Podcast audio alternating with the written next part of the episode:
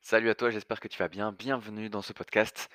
J'espère que tu as la forme. Heu, aujourd'hui, on est lundi au moment où je tourne ce podcast et j'ai envie de commencer la semaine avec des histoires passionnantes, tout simplement. Et pour ça, je me suis dit: «Bah, quoi de mieux que d'aller chercher dans l'histoire?» l'histoire avec un grand H.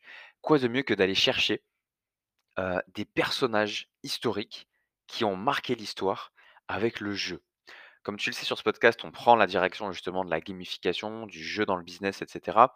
Et j'ai envie de te montrer que le jeu peut changer l'histoire. On a déjà vu qu'il peut changer le monde, il peut changer la médecine, il peut changer l'amour, il peut changer un couple, il peut changer un business évidemment, il peut changer une relation client, il peut changer une relation tout court, il peut tout changer. Un jeu peut vraiment, vraiment, vraiment tout changer.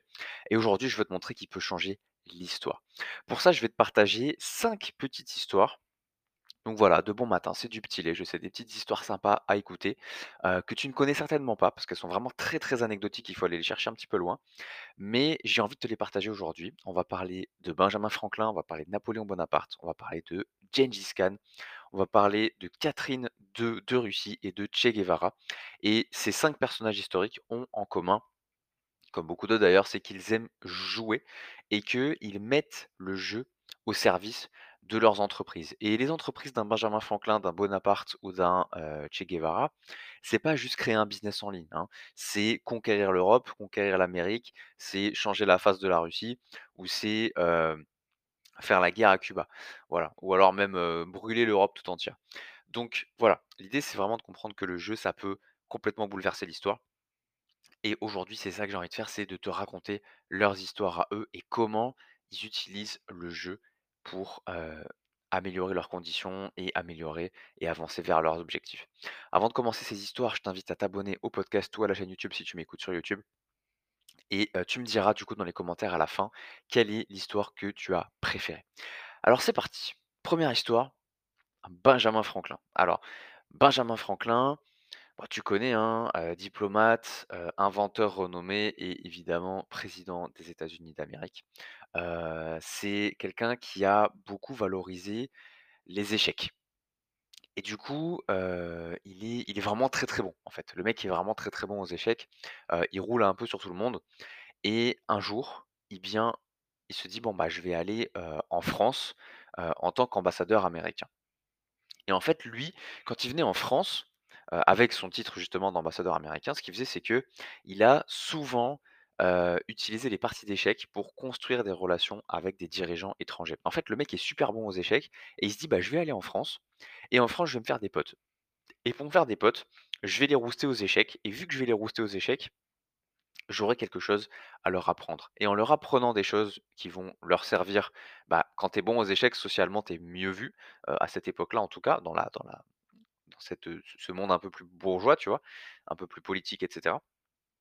Et ben, il s'est créé des relations comme ça et l'histoire, là, la petite anecdote, c'est qu'en 1783, Benjamin Franklin, il a fait un truc sympa.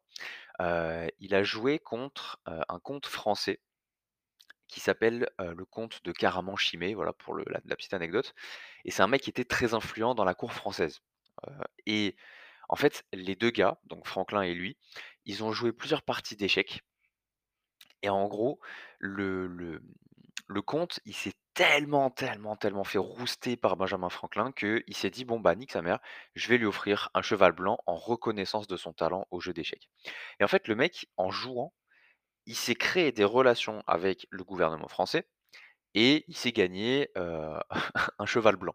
Alors un cheval blanc aujourd'hui, heu, on s'en bat un peu les les couilles, mais en 1783, se faire offrir un cheval blanc par un membre influent de la cour française, c'est un super geste politique et c'est comme ça que tu montres en fait à l'État français que tu es en bonne relation avec lui.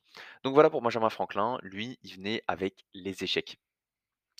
On a un deuxième personnage, bon du coup on, revient en France hein, évidemment, on va prendre quand même un petit peu nos champions locaux, euh, un certain, un certain Napoléon, Napoléon Bonaparte. Alors lui, Pareil, passionné d'échecs, donc il utilisait aussi les échecs. Mais lui, il il jouait pas aux échecs pour créer des relations comme le faisait Benjamin Franklin dans le monde politique.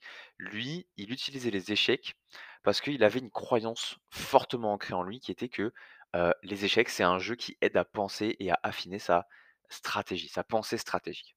Et donc comment est-ce que ça se manifeste? Comment est-ce que lui faisait ça? En fait, pendant les guerres napoléoniennes, il a utilisé les leçons qu'il a apprises en jouant aux échecs pour gagner des batailles clés. Alors, si je te dis, bataille clé de Napoléon, tu vas penser à quoi? Bah, en 1er, tu vas penser à Austerlitz et ceux qui pensent à ceux qui pensent à la Bérésina en 1er, c'est qu'ils sont plutôt, du camp russe, quoi.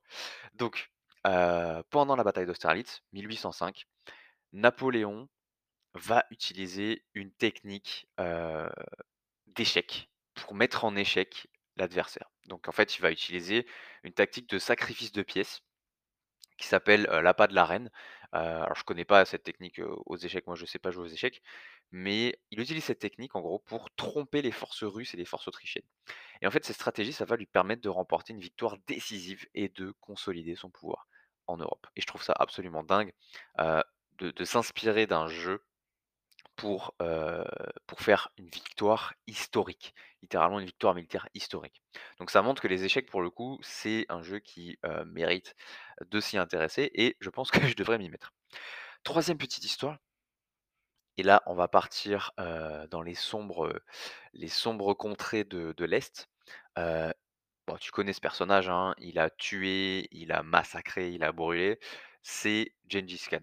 Gengis Khan, c'est le mec qui a fondé l'empire mongol et lui, c'était pas les échecs, lui c'était, le Chatar. Alors le Chatar, heu, c'est un jeu qui est similaire aux échecs, mais c'est des règles un petit peu différentes. Je connais pas les subtilités. Et en gros, ce Chatar, il l'utilisait pour former ses soldats à la pensée stratégique et à la prise de décision rapide sur le champ de bataille.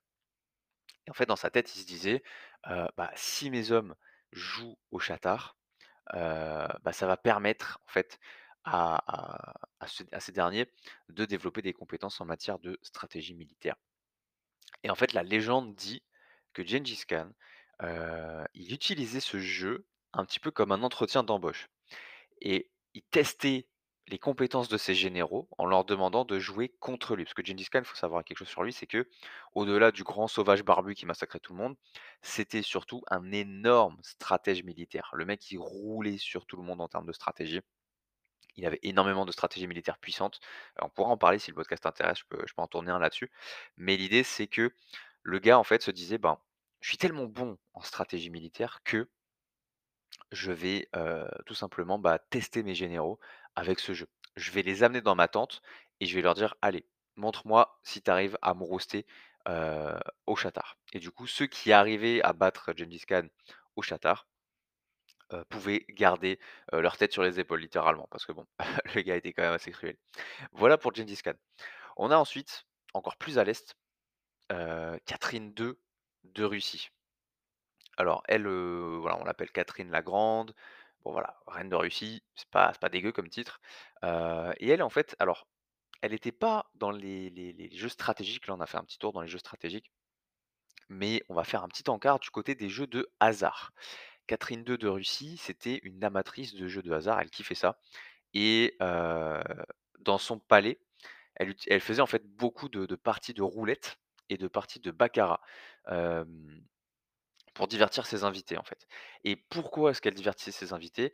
Pour collecter des fonds pour des projets d'infrastructure en Russie et pour te dire à quel point elle a compris à quel point, le jeu ça te change, ça crée de l'engagement, donc je te dis ça parce que dans ton business, c'est pareil, le jeu crée un énorme engagement. Bah, ce qu'elle a fait, c'est qu'en 1775, elle a elle-même édicté un décret, en fait, qui autorisait l'ouverture de salles de jeux en Russie. Ce qui a permis, en gros, de générer des revenus, de malade, des revenus considérables pour le trésor public. Donc Catherine II de Russie a utilisé le jeu pour relancer littéralement l'économie russe. Voilà, rien que ça. On arrive sur la 5e histoire. Heu, 5e histoire, c'est notre bon pote Che Guevara. Che Guevara, le célèbre révolutionnaire, lui, pareil, heu, échecs. Donc les mecs ont tous kiffé les échecs, quoi, littéralement. Mais encore une fois, c'est encore un petit peu différent son approche. Che Guevara, c'est pas Napoléon. Napoléon, les batailles de Napoléon, c'est des lignes de mecs avec des fusils qui tirent sur d'autres lignes de mecs avec des fusils. Che Guevara, c'est de la guérilla. Donc en gros, ce qu'il a fait, Che Guevara, avec, le jeu d'échecs, c'est que, il aimait, développer ses compétences stratégiques et sa pensée stratégique et tactique pour planifier des opérations militaires. Lui, c'était pas des batailles, c'était vraiment des opérations, parce que la guérilla, c'est pas la guerre, c'est différent. La gué la guérilla, c'est juste c'est pour déstabiliser. C'est pas pour détruire, c'est pour déstabiliser et a fortiori détruire à la fin. Mais le but, c'est vraiment de déstabiliser l'adversaire, de faire la guérilla. Et donc, pendant la révolution cubaine, qu'est-ce qu'il nous fait le petit Che Guevara? C'est que, y a une bataille, à un moment donné, la bataille de Santa Clara en 1958, hem, dans laquelle, bah, Guevara va développer un plan, astucieux pour attaquer un train. En gros, le train transporte des soldats gouvernementaux et il s'est dit: «Bah, si je pète le train, heu, bah, je pète tous les soldats qu'il y a à l'intérieur et ça évite un combat où les soldats sont entre guillemets, heu, opérationnels» et donc la stratégie va marcher et la victoire, va permettre en fait aux rebelles de Guevara de prendre directement la ville. Et en fait, pour te dire, Guevara, il a carrément écrit un bouquin sur ça, qui s'appelle Guerilla Warfare et dans ce bouquin, il va décrire comment les principes du jeu d'échecs peuvent être appliqués à la stratégie militaire. Et en fait, heu, bah, ce qu'il ce faisait, c'est que ce bouquin, il a fait en sorte que ces hommes puissent le lire, heu et en fait, ces hommes pouvaient se former directement à la prise de décision rapide, à la pensée tactique, à la pensée stratégique, heu, qui était super utile, en fait, quand tu es, en train de te battre contre des forces qui sont mieux équipées, qui sont mieux organisées. Donc voilà, heu, voilà pour ces 5 petites histoires, j'espère que ça t'a plu. Hésite pas à me dire dans les commentaires si ces histoires te plaisent, je peux t'en trouver énormément d'autres. Heu, moi je trouve ces anecdotes vraiment passionnantes et super intéressantes parce qu'on les retrouve pas facilement. Donc moi je peux faire cet effort d'aller te les chercher, mais heu, pour ça, un petit like, un petit commentaire pour me montrer que c'est quelque chose qui t'intéresse. Si ça t'a plu, et que la gamification du coup t'intéresse et que tu comprends à quel point c'est important, bah, je t'invite à m'envoyer un message privé. Je propose du consulting individuel et ça marche super, super bien pour nos clients. Et bah, sur ça sur ce, je te souhaite une très, très belle journée. Je te dis à très, très vite, normalement à demain pour un prochain épisode. Salut.